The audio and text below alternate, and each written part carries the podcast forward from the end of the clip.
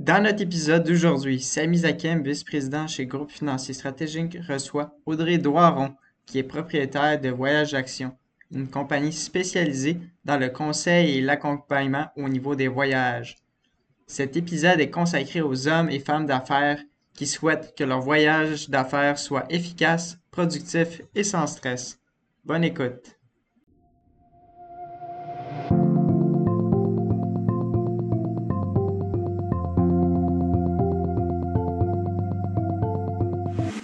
Actualité financière et sujets reliés à vos finances personnelles. Le podcast financier Les stratèges vous aident à mieux comprendre et à gérer vos finances, que ce soit l'assurance, le budget, la fiscalité, l'investissement ou la planification de votre retraite.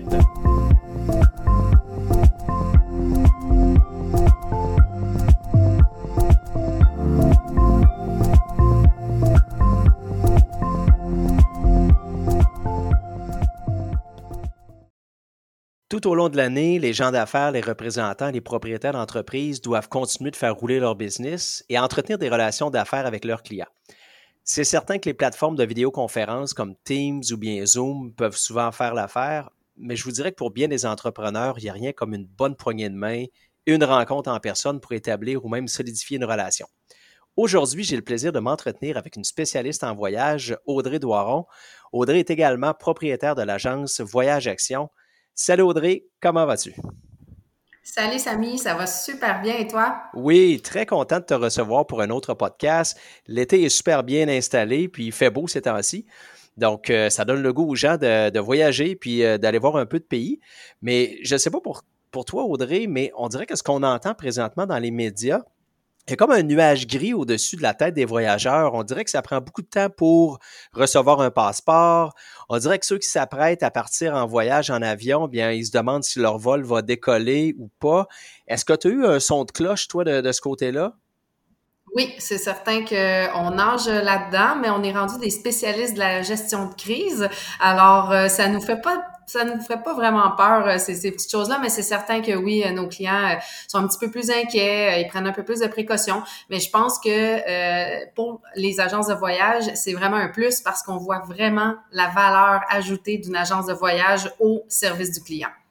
Good, excellent. Puis, tu sais, comme on parle de voyage d'affaires, euh, après deux ans euh, où les gens ont modéré leur déplacement, je pourrais dire, pour des raisons qu'on connaît tous, est-ce que tu sens qu'il y a un souffle nouveau dans le domaine du voyage d'affaires? Est-ce que ça reprend un petit peu plus? Ah oui, définitivement. Depuis, euh, je dirais depuis six mois, euh, on voit vraiment que c'est reparti euh, de bon train là. Puis même, pour donner un petit exemple, on a des gens qui partent pour la journée seulement puis qui reviennent. Alors, ce que tu disais tantôt là, que la bonne poignée de main d'avant, c'est encore bien là. On le voit tout de suite c'est reparti de plus belle. Wow, excellent ça. J'aimerais ça qu'on aborde ensemble, Audrey, le processus de décision d'un voyageur d'affaires, euh, ses motivations lors de ses déplacements. Euh, comment on fait pour assurer la tranquillité d'esprit des gens qui voyagent? Mm-hmm.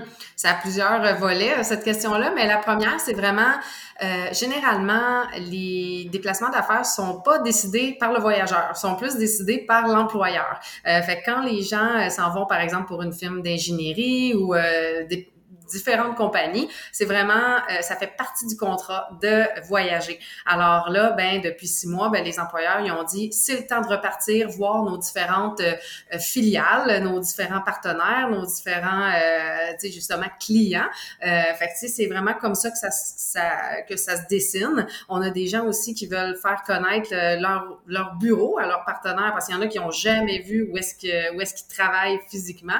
Alors c'est vraiment comme ça que ça se dessine.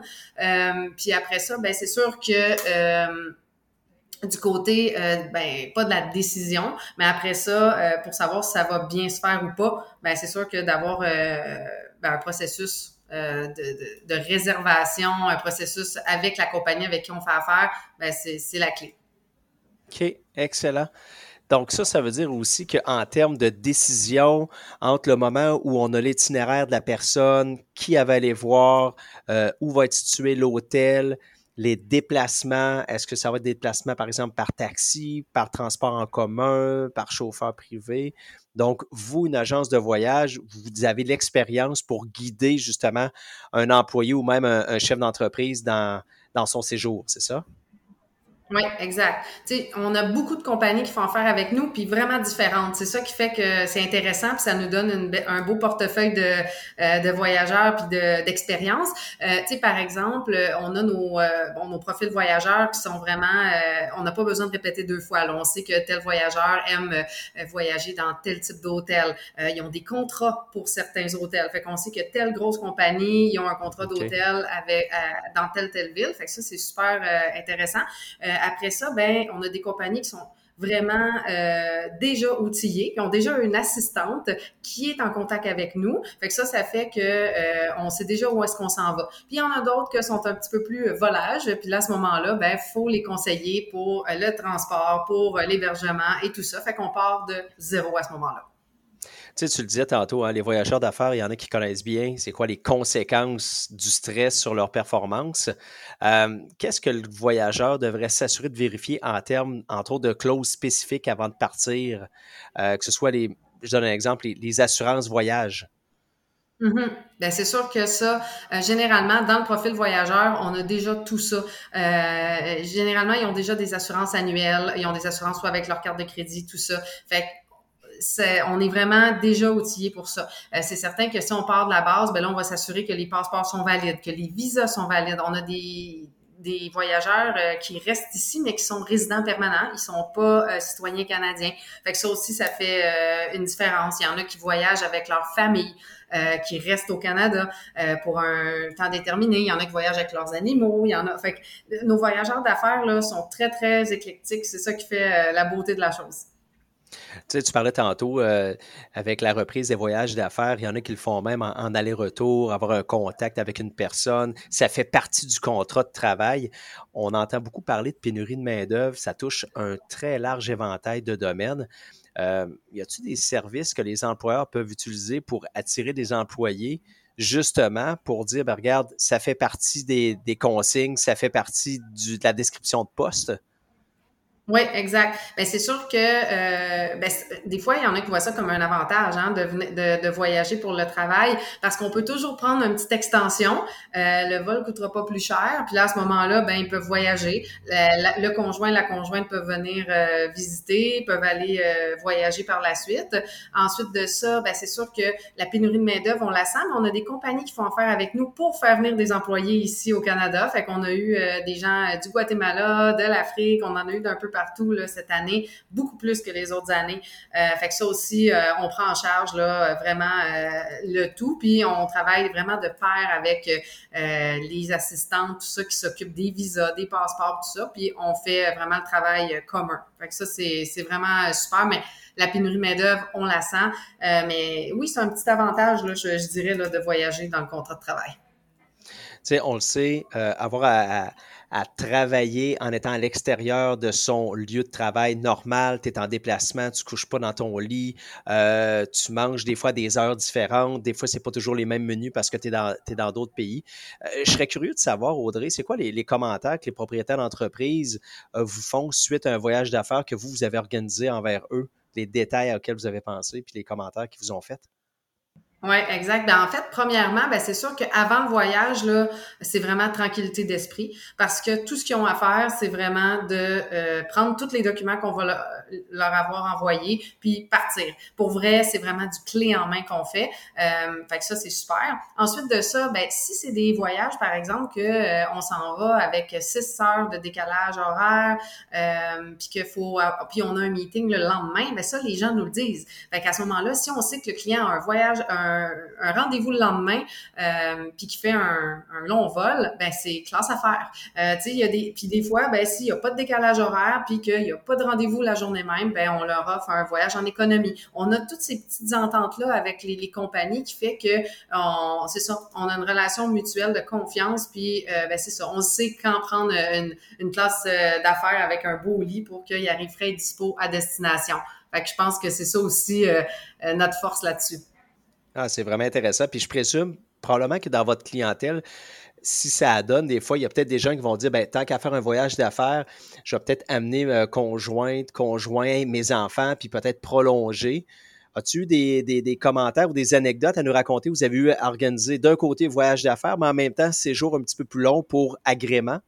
Oui, ben ça, on en a plusieurs, mais une des petites anecdotes que je pense à l'instant, c'est euh, vraiment une famille, là, euh, deux adultes, trois enfants, trois chats, un chien qui s'en retournait, euh, ouais, qui s'en retournait à destination après une dizaine d'années au Canada le, papa, il était spécialiste dans son domaine, puis euh, on lui avait demandé d'être ici. Alors, euh, les enfants étaient à l'école, tout ça. Fait que ça, c'est intéressant. Cette famille-là, on la connaît beaucoup parce que là, ils retournent dans leur pays natal de résidence, mais euh, pendant leur séjour ici, ils allaient voir leur famille, ils allaient, tu sais, fait qu'on on les a fait voyager là, pendant toute leur euh, leur périple au, Canada, fait que ça c'est super, euh, c'est vraiment le fun. Mais aussi, c'est certain que de, des petites extensions à Barcelone, par-ci par-là, Santiago au Chili, les gens aiment ça, là, rester un, deux, trois jours de plus. puis les, les, employeurs, ça leur fait toujours plaisir là, parce que bon, c'est au frais du euh, du passager, l'extension. Mais euh, non, c'est vraiment, c'est toujours euh, agréable. Wow, super. Je ne sais pas si en terminant, tu avais un petit conseil pour ceux qui s'apprêtent à voyager dans les prochaines semaines, dans les prochains mois, que ce soit voyage d'affaires principalement ou même au niveau familial. Juste des petits, des, petits tips, des petits conseils pour, pour s'assurer que ça se passe bien et qu'il n'y ait pas d'anicroche. Oui, exact. Ben, mon, mon mantra en ce moment, c'est, premièrement, avez-vous votre passeport valide au moins six mois après le retour? Ensuite, avez-vous des bonnes assurances voyage? Est-ce que vous êtes euh, vacciné? Euh, toutes ces petites questions-là, on les a euh, dès en, entrée de jeu là, pour nos clients. Mais l'important aussi, c'est d'avoir, ben, premièrement, un agent de voyage de confiance qui va vous épauler là, presque à toute heure euh, du jour et de la nuit. On a un service 24 heures chez Voyage Action, fait que les gens adorent ça depuis la pandémie parce que bon, c'est pas, euh, c'est vraiment pour les urgences qu'ils l'utilisent, mais ils savent qu'on, ils savent, ils savent qu'on est là quand euh, quand ils en ont besoin. Fait que c'est vraiment de poser les bonnes questions puis d'aller sur les bons sites web pour avoir l'information du gouvernement. Alors on est là pour ça. Je te remercie énormément, Audrey. Ces conseils sont très utiles. Donc, euh, on espère que tous ceux qui nous écoutent euh, en ce moment vont pouvoir mettre en pratique euh, tous les conseils que tu leur as prodigués et de faire en sorte qu'ils aient un séjour des plus agréables et mémorables. Donc, on se dit à une prochaine fois. Merci beaucoup. Merci à toi, Samy. Tu aimes notre podcast et stratèges? Tu veux en savoir plus sur les sujets discutés?